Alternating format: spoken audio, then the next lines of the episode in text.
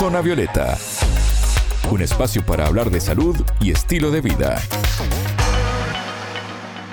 Bienvenidos, comienza Zona Violeta, el programa de Sputnik. Es un gusto recibirlos. Soy Natalia Verdún y me acompaña Anabela Aparicio. ¿Cómo estás, Anabela?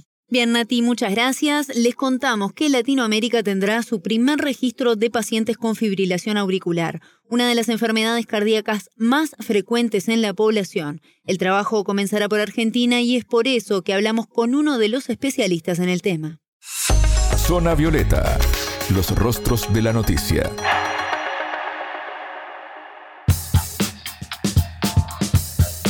Cada 15 segundos hay un accidente cerebrovascular en el mundo causado por la fibrilación auricular.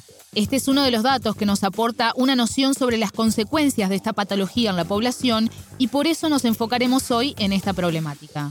Así es, Nati, pues otro de los datos preocupantes para los médicos es que aproximadamente el 30% de los ACV causados por este tipo de fibrilación se descubre luego de ocurrido el accidente cerebrovascular. ¿Qué es lo que ocurre exactamente dentro del organismo? Este tipo de arritmia se origina en la aurícula izquierda del corazón.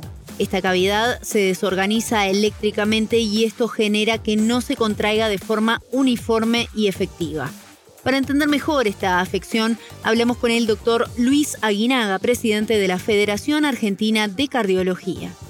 Es la arritmia más frecuente de la población general sí afecta al 2% de las personas mayores de 60 años y va incrementándose con la edad. Es decir, una, una patología muy, muy frecuente. En los 80 años prácticamente el 10% tienen esta arritmia, que es una afección cardíaca. El gran problema de esta arritmia, aparte de ser tan frecuente, es que puede generar un evento muy grave, que es el accidente cerebrovascular. ¿Sí? el ACV, porque puede generar unos coagulitos en el corazón que cuando se desprenden van al cerebro y generan este, este problema. La hipertensión, el sobrepeso, la diabetes, el colesterol alto, el sedentarismo, el fumar, ¿verdad? Son los factores que también son los mismos que generan enfermedad coronaria u otras enfermedades a nivel del sistema cardiovascular. ¿Hay señales o síntomas que podamos detectar previo a una afección mayor como el ACV, Anabela? Bueno, muchos casos, Nati, son asintomáticos y este es uno de los grandes problemas para los médicos a la hora de diagnosticarlos. Pero controlar el pulso, por ejemplo, puede ser clave en este aspecto, según el doctor Aguinaga. El principal hallazgo es alteración en el ritmo o cuando uno toma el pulso, se aprende una alteración en el pulso, que en vez de ser pausado de manera regular, empieza a ser irregular o con aumento de frecuencia. El 30% son asintomáticos, es decir, solamente uno se da cuenta controlándose el pulso o cuando le toman la presión. Y bueno, ya los que tienen síntomas sí tienen palpitaciones, o sea, latidos rápidos, latidos irregulares en el cuello, en el pecho, falta de aire, a veces en reposo y a veces haciendo alguna actividad, esos son los principales. Luego ya hay otros más infrecuentes, pero eso debería alertar. Este problema cardíaco afecta principalmente a hombres menores de 60 años, pero luego de esta edad se equipara entre ambos sexos. ¿Cuál es la prevalencia en América Latina? Es en torno al 5% de la población, pero a pesar de ser un porcentaje bajo, se considera una de las dos pandemias cardiovasculares del siglo XXI según el especialista argentino y preocupa que en los próximos años este porcentaje se duplique o incluso se triplique. Es el 5 a 1% de la población general, la prevalencia va aumentando con la edad, como les decía, 2% ya después de los 60 años, y eso es para todo Latinoamérica. ¿sí? En Latinoamérica, con 600 millones de personas, aproximadamente 5 millones padecen fibrilación auricular, es decir, es una cifra muy, muy importante y todos los médicos vemos diariamente, y más en cardiología, pacientes con este, esta ¿verdad?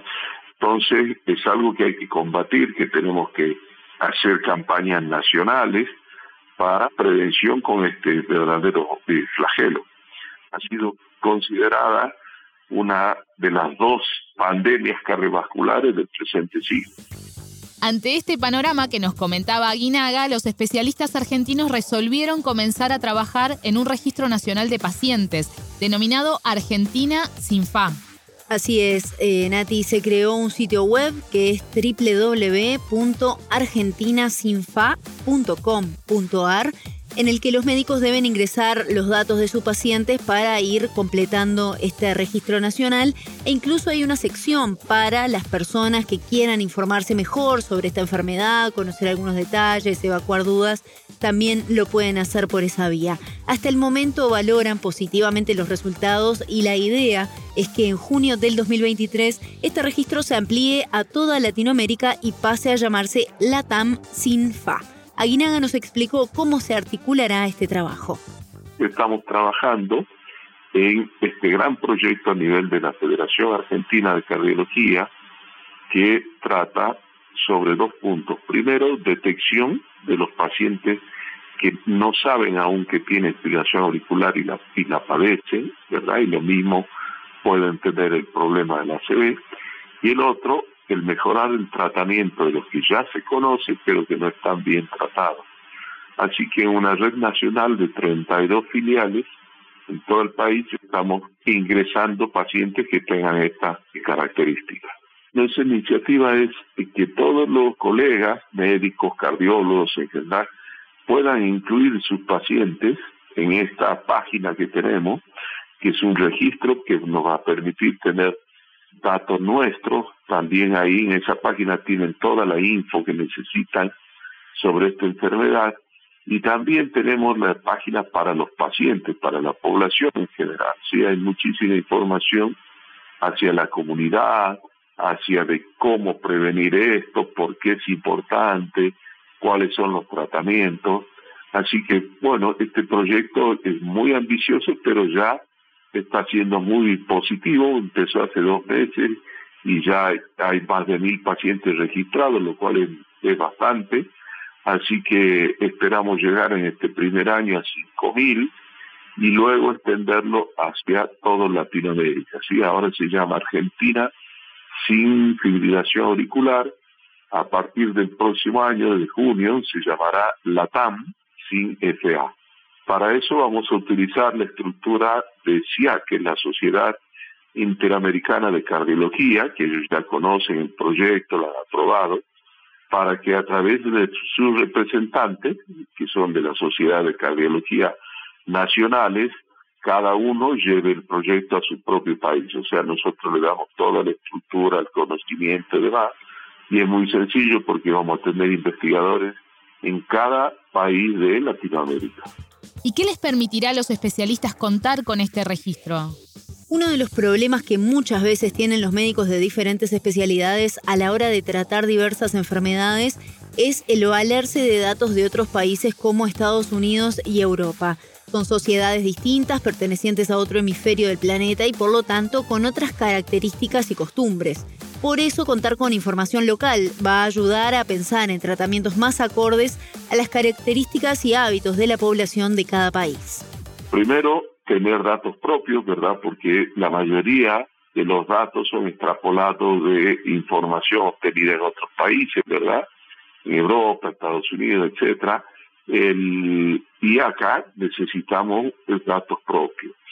Segundo, que también se mejora el tratamiento, es el otro objetivo de pacientes que, por ejemplo, no toman anticoagulantes, que es una, una medicación muy útil para estos casos, o algunos incluso que al revés, toman y no necesitan tomarlo. Bueno, es todo un tema de educación hacia el paciente, hacia el médico, hacia las autoridades de salud, hacia los miembros de las sociedades científicas, también al gobierno, ¿verdad? Que debe estar implicado siempre en estas campañas nacionales. Anabela, por último te quiero preguntar si esta enfermedad tiene tratamiento. Sí, Nati, hay varias vías, depende obviamente de cada situación, de cada caso, pero el especialista argentino nos explicó cuáles son las opciones. Hay varios tipos de tratamiento. Uno para prevenir los coagulitos famosos, el anticoagulante.